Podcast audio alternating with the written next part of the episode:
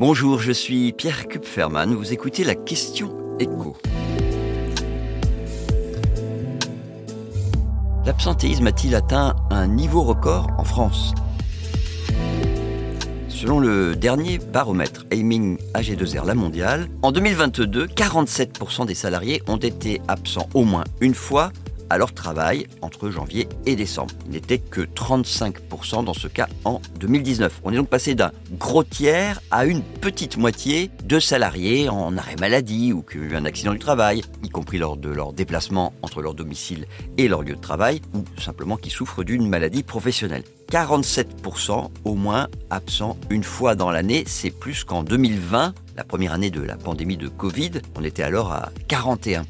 Mais pour autant, ça n'est pas le record, parce que le taux d'absentéisme a tout de même été plus élevé en 2020. 6,9% contre 6,7% en 2022. Alors pour comprendre de quoi on parle avec ce taux d'absentéisme, on va prendre un exemple concret. Pour une entreprise de 1000 salariés, le taux d'absentéisme de 2022, donc 6,7%, ça signifie que sur l'année entière, elle a dû se passer de la présence de 67 salariés à temps plein.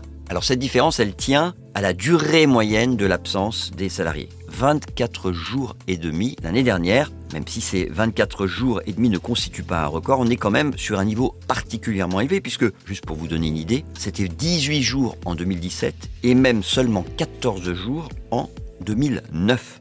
Alors maintenant, évidemment, ce que vous aimeriez savoir, j'imagine, c'est pourquoi on a atteint en 2022 un tel niveau d'absentéisme. Eh bien, il y a déjà eu le Covid, ou plutôt la fin du Covid. Parmi tous les arrêts maladie, ceux qui étaient liés à des tests positifs au Covid, c'était seulement 6% en 2020.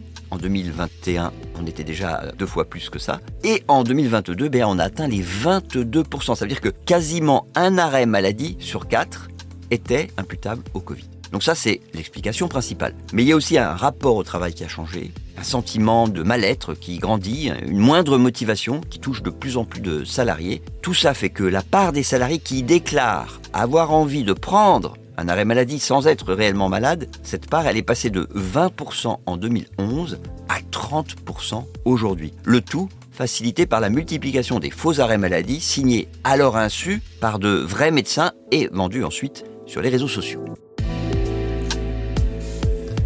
Vous venez d'écouter la Question Éco, le podcast quotidien pour répondre à toutes les questions que vous vous posez sur l'actualité économique. Abonnez-vous sur votre plateforme préférée pour ne rien manquer et pourquoi pas nous laisser une note ou un commentaire.